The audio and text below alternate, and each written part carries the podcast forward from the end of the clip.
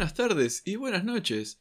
Y bienvenidos a la 33 edición de La Radio de las Murallas. Yo soy Matías Gallo. Y yo, criaturas diabólicas, soy Tomás García y estoy muy contento de hacerles una entrega bastante interesante de su podcast favorito de Attack on Titan. Hoy tenemos el que es considerado por muchos el capítulo, el mejor de todos de Attack on Titan el episodio número 6 de la segunda temporada titulado Guerrero. Y yo confirmo también un poco que está muy bueno. Sí, es espectacular. Está muy bueno. Pero antes, una rondita de novedades. Mati, ¿tienes algo para contarme? No, hay novedades últimamente, ya hasta el punto que me está llamando la atención el silencio de esta gente, pero supongo que estarán trabajando muy arduamente para sacar su temporada a flote. Espero que sí, ¿no? Hay bastante silencio. Eh, se está preparando todo para despegar con fuerza, me imagino. Eso espero y eso deseo. Pero bueno, sin más preámbulos, vamos a pasar directamente al recap del capítulo. El capítulo, como bien dijiste, se titula Guerrero, que es la diferencia que Reiner tenía, según Bert, ¿no? Antes era un guerrero y ahora es un soldado. sí, todo esto, el mambo de seguir órdenes, quizás. Eh, también lo hablamos bastante en el capítulo pasado. Creo que fue mambo de seguir órdenes o seguir tus principios. Pero bueno, acá vamos a ver bien clara la diferencia. Arrancamos con un recap de, del lado de Armin, que nos comenta todo como el relato oficial, ¿no? El que tienen las tropas. Claro, volvieron los recaps estos que a veces nos gustan, a veces no, la mayoría no nos gustan. Pero bueno, empezamos directamente como matan al, a los miembros del equipo de reconocimiento que estaban protegiendo a nuestros muchachos en el castillo, cómo Ymir se transforma y defiende a los pibes y cómo queda inconsciente después de ese mortal ataque de titanes. Nos entra el opening que ahora sabiendo lo que nos aporta este capítulo, esas peleas que parecían tan espectaculares cambian totalmente de su significado. sí, sí, totalmente. Este capítulo nos revela tantas cosas. Hasta que entramos al capítulo, arrancamos en una tarde lluviosa, están salvando a los muchachos que están sin el equipo, están subiendo a todos, ¿no? Claro, están subiendo las murallas nuestros muchachos y mire, sigue inconsciente, podemos ver que todavía conserva un poco las cicatrices en el rostro después de haberse transformado de titán humano de nuevo. Claro, está recontra cagada a palos y es lógicamente el punto de atención. Tenemos otro titán desde el lado de los médicos nos comentan, una persona normal estaría pero muertísima. Claro, ese es el problema, no es una persona normal. Pero a pesar de todo esto, Historia está tratando de convencer a Hanshi con todo su corazón de que Ymir los salvó del peligro y que sus intenciones son buenas. Claro, ayudó a los muchachitos, mató un montón de titanes. Está de su lado, básicamente. Y por otro lado están todos los demás por, eh, subiendo. Por ejemplo, Eren está ayudando a subir a Reiner, que está herido, le, tiene un brazo lastimado. Claro. La conclusión de Hanshi termina siendo lo más valioso acá es la información que pueda llegar a tener Ymir. Sí, sí, porque, bueno, a ver, otro titán persona debe tener un montón de información la información es un tesoro, pero la situación sigue siendo muy complicada. Y también aprendemos el que es el apellido de Historia.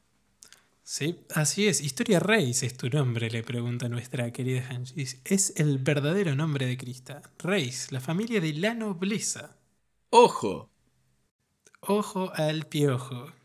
Sí, sí, no es una gila ahí dando vueltas ya podemos determinar que, bueno, un poco más o menos te das la idea, ¿no? Que con todo el mambo que ya nos habíamos enterado, de que hubo un... es la hija bastarda de alguien poderoso y la mandaron a matar y medio que podías llegar a sacar de que probablemente su verdadera familia, digamos, vivía en el sector reducido, bien adentro de las murallas. Pero esto medio que se desestima porque nos vamos al squad de, de Reiner con Eren, Armin y Bert que están hablando de que Reiner ya es como la segunda vez que se muere en dos días. Claro, sí, recordemos que no es la primera vez que este hijo de puta cae en manos de un titán. Recordemos cuando fue la incursión de Annie la primera vez y le hace recordar a Armin también. Cómo Claro que ya podemos decir que es un hijo de remil puta. Es un hijo de puta, claro que sí, porque ustedes ya vieron el capítulo. Lo venimos diciendo en todas las secciones con spoiler desde que empezamos la serie. Reiner es un hijo de puta. Reiner y Bert también, son los dos unos hijos de puta, pero especialmente Reiner. Y eh, hablan de que es la segunda vez que casi lo matan. Recordando a la titán hembra que tiene una vida muy difícil. Sí. Sí, eh, también nos menciona este tema importante. Ser un soldado desgasta la mente y el cuerpo. Y nos vuelven a, a comentar del objetivo que tienen estos muchachos, Bert y Reiner, que es volver a casa. Ya estamos cerca. Volver a casa. Están muy cerca de volver a casa y están muy emocionados de volver. Se ve que tienen muchas ganas de volver a, su- a sus hogares. Están a un pasito, están a nada. Pero los interrumpe Janes. Sí, este buen muchacho Hannes que están. Nuestros muchachos lo estaban esperando justamente a ver dónde está el maldito agujero, pero Hannes nos confirma que no hay agujero. ¿Cómo lo queremos a Janes? Es un tipazo. Sí, es un tipazo. Lo que Eren le pregunta, che, ¿revisaste bien? ¿No estaban ebrios? No, no estábamos ebrios. Y Janes dice, no, loco, no, no estábamos en pedo, para un poquito, che, estábamos haciendo el laburo bien. Y dice que desde Trost hasta otra ciudad no hay agujeros. Sí, lo que es bastante impactante. Lo que Hanshi decide, bueno, volvemos a Trost porque no hay nada que hacer acá, no hay agujero que tapar. Eren está súper choqueado a todo esto, pero Armin ya empieza a, a darle vueltas al coco, que hay algo raro. Sí, sí, hay algo muy extraño. Pero bueno, mientras pase todo esto, nos vamos a, a Trost, a cuidar a Ymir, a ver que esté todo bien. Pero, en lo que todos están yendo, Bert y Reiner dice, che, Eren, vení un momento, te quiero discutir algo. Vení, vamos a hablar un poquito. Y le cuentan todo. Le cuenta todo. Dice, bueno, mira, yo te cuento. Yo soy el, el acorazado, él es el colosar, vení con nosotros. La cara de, de verde. ¿Qué, qué- qué estás, ¿Qué estás diciendo, pelotudo? ¿Cómo le estás contando eso? ¿What the fuck? Tipo, la normalidad con lo que lo dice. Y se giran y está mi casa como... ¿Qué dijiste? Sí, sí, sí, mi casa ahí con una oreja bien sintonizada en la conversación. Reiner dice, no, sí, mirá, íbamos a destruir a toda la humanidad. Pero si venís con nosotros no, ¿entendés? Sí. Y Eren está como... em, ¿qué- ¿Cómo? ¿Cómo, ¿Cómo dices que dijiste? Y ahí nos corta el capítulo para darnos un panel de información. Y nos hablan de los ascensores. Que, bueno, los hemos visto un poco en uso. Es para subir y bajar cosas y para montarlos y desmontarlos rápido. Esa es la función principal. Claro, nos cuentan que son también móviles, cosa de que los podés llevar a todos lados, especialmente cuando, me imagino, ¿no? Cuando se van de incursión y pueden movilizarse y subir las murallas así de forma rápida y ágil. Está bueno, pero qué sé yo, después de semejante revelación que te hablen de ascensores, medio que te chupan huevo. Es interesante porque desde nuestra perspectiva solo se podía salir por estos distritos en las puntas, digamos, de, de la muralla. Lo cual está bueno, es útil. Es útil, sí. Pero bueno, volviendo al tema. Eren les pregunta, a ver, ¿a, dónde vamos? ¿A, qué- ¿A dónde quieren ir? No te puedo decir, pero nos vamos a casa. Nos vamos a lo que es nuestra casa. Y dicen, es como, no es un maltrato, venís con nosotros, no se muere más gente, no atacamos más a nadie. Es un trucazo. Es un trucazo, sí. Seguramente te estás preguntando por qué querían atacar, qué es lo que está pasando. Ah, querido amigo, son muy buenas preguntas. Son excelentes preguntas. Y Eren se queda mirando al cielo y dice, uff, boludo, estoy pensando un montón desde, desde ayer. Desde ayer y nos movemos en el tiempo 12 horas antes. Están medio en una reunión estratégica con Hanshi y nuestros muchachos de la 104. Sí, a lo que le llegan unos resultados que pidió sobre Annie. Claro, una investigación de, de antecedentes, ¿no? A lo que empiezan a revisar, ah, mira, bueno, Bert y Reiner estaban en la misma zona que, que Annie. Hmm, sospechoso. Sospechoso, sí. Y también resulta que desde el incidente hace cinco años, la caída de la muralla María y toda la bola, no hay mucha documentación de ellos tres. Es como que están medio flojitos de papeles, ¿viste? Mm, medio raro. Claro, se perdieron todos los papeles en el cambio de, de muralla. Mira qué raro. Y a lo que también algo muy interesante es que el equipo de Reiner y Bert, cuando hicieron todo el mambo de la titán hembra, les habían comentado una posición errónea a, a este, a este equipo donde estaban Bert y Reiner, que fue por donde apareció la titán hembra en un principio, por el flanco derecho. Sí, y ahí Armin empieza su modo de pensamiento de L activado Sí. Y empieza a pensar y dice, ah, lo tenían mal. Entonces la titán vino por ese lado, pero yo les dije dónde estaba bien. Y Reiner estuvo en la mano y le pudo haber dicho, y la titán se mira la mano y se fue donde estaba Eren. Y dice, ah. Sí, Maldito. sí Hanshi le pregunta, ¿y, ¿y Reiner estaba interesado? Sí, sí, él me lo preguntó. Si no, yo no decía nada, pero él me preguntó por Eren. Sí, tenés razón. Ah. A lo que Eren duda un poco más, dice, pará, un poquito, tipo, no es conclusivo todo eso. Bert es un tipo callado y tranquilo y Reiner es, es como mi hermano, es un tipazo.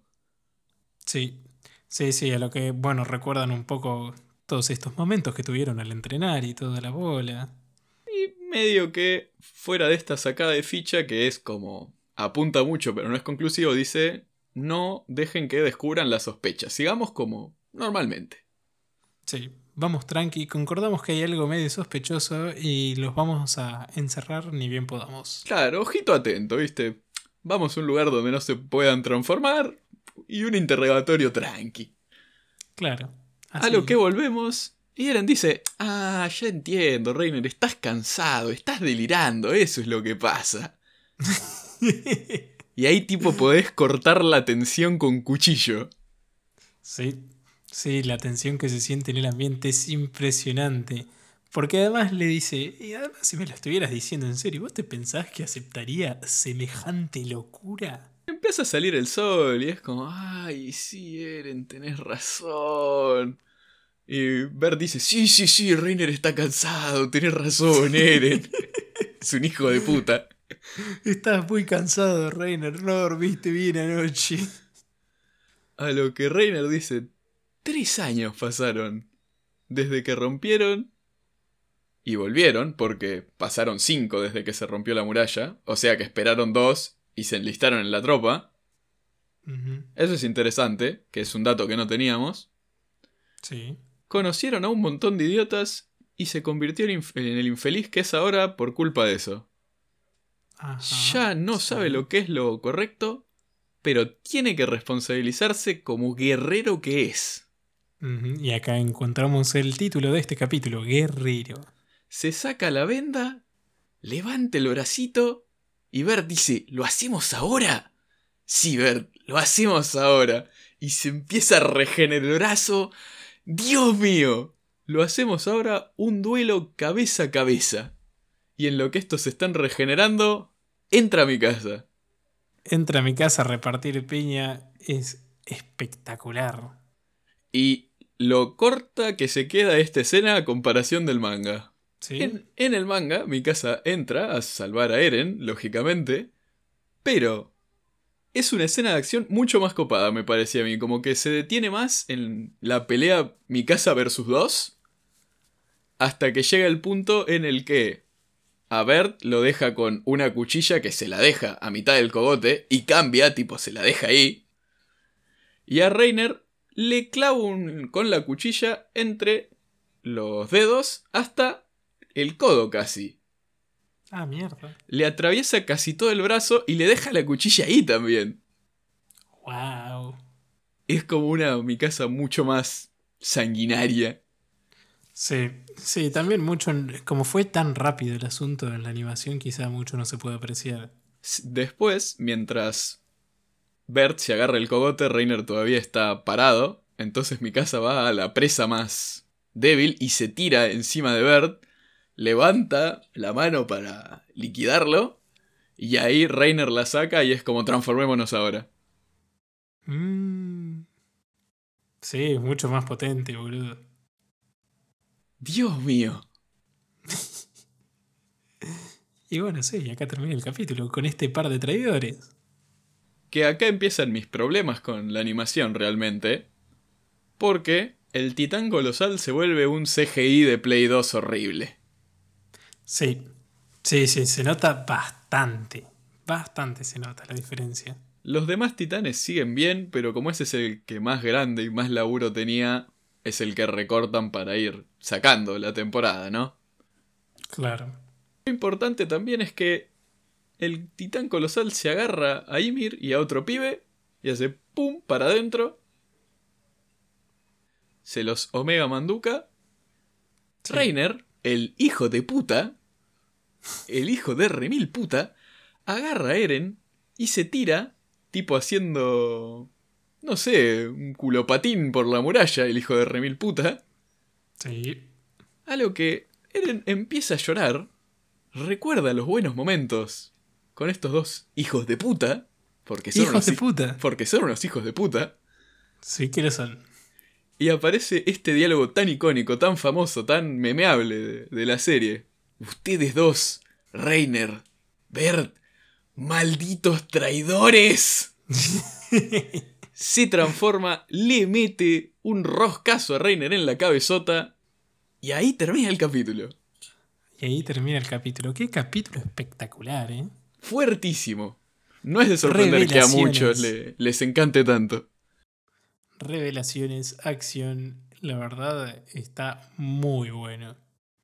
Sí, aprendemos un montón de cosas y al mismo tiempo siembra 10 millones de dudas más. Sí, como siempre pasa en esta serie. Es de mis favoritos sin duda. Sí, la verdad que sí, más que nada por la tensión en el intercambio de, de Eren con, con estos hijos de puta, eh, también me encantó, porque se nota que es como que todos saben todo, pero al mismo tiempo no, y se nota la tensión y hay en qué momento van a cagarse a trompadas. Y empieza la cagada a trompadas, evidentemente. Tommy, ¿a vos qué te pareció el capítulo? La verdad, a mí me encantó, pero no porque todos los capítulos me encanten, aunque ¿Qué? en realidad un poquito sí, ¿no? Sí, que sí, es verdad eso. Es muy cierta. Pero es como vos decís, esto de revelar un montón de información me encanta, porque a esta altura hay muchas dudas. No se entiende nada. Empieza el quilombo fuerte porque acá, ganemos o perdamos, cambian las reglas del juego, básicamente. Sí, totalmente, porque no solo uno, sino ahora tres personas que estaban en el equipo son traidores, son titanes inteligentes, que es lo que está pasando. Y encima los ya conocidos Acorazado y Colosal, que son los que empezaron todo, boludo. Es, es muy fuerte. Sí, me gusta también el cachito de info de que ellos se fueron y volvieron, que era algo que yo no recordaba para nada. Ahí viene su problema de, de papeles ilegales, supongo. Claro. Pero me gustaría charlarlo Claro. un poquito más con vos después en la suculenta sección de spoilers. Sección a la que ya podríamos estar entrando. Sí, porque si te gustó el podcast, si te gusta este capítulo, nos puedes dejar una valoración positiva en tu plataforma de preferencia. También muchachos, si les interesó el podcast, si les interesa lo que estamos haciendo, háganlo saber en nuestra cuenta de Twitter, arroba Radio Murallas. Sin más que añadir, nos estaríamos encontrando en el capítulo de mitad de semana y hasta luego. Hasta luego muchachos. Hola muchachos con spoilers. Muchachos, con spoilers hay mucho... Va, no sé si tanto jugo, pero es increíble la revelación que tenemos en este capítulo. Sí, eh, Reiner, sos un hijo de puta, pasa de la sección con spoilers a la sección sin spoilers. Eso me pone muy contento.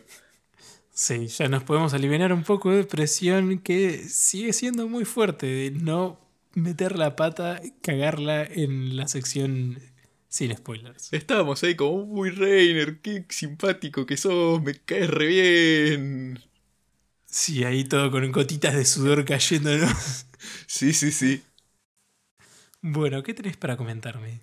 A ver, primero la diferencia con el manga, que ya te la había comentado un poco.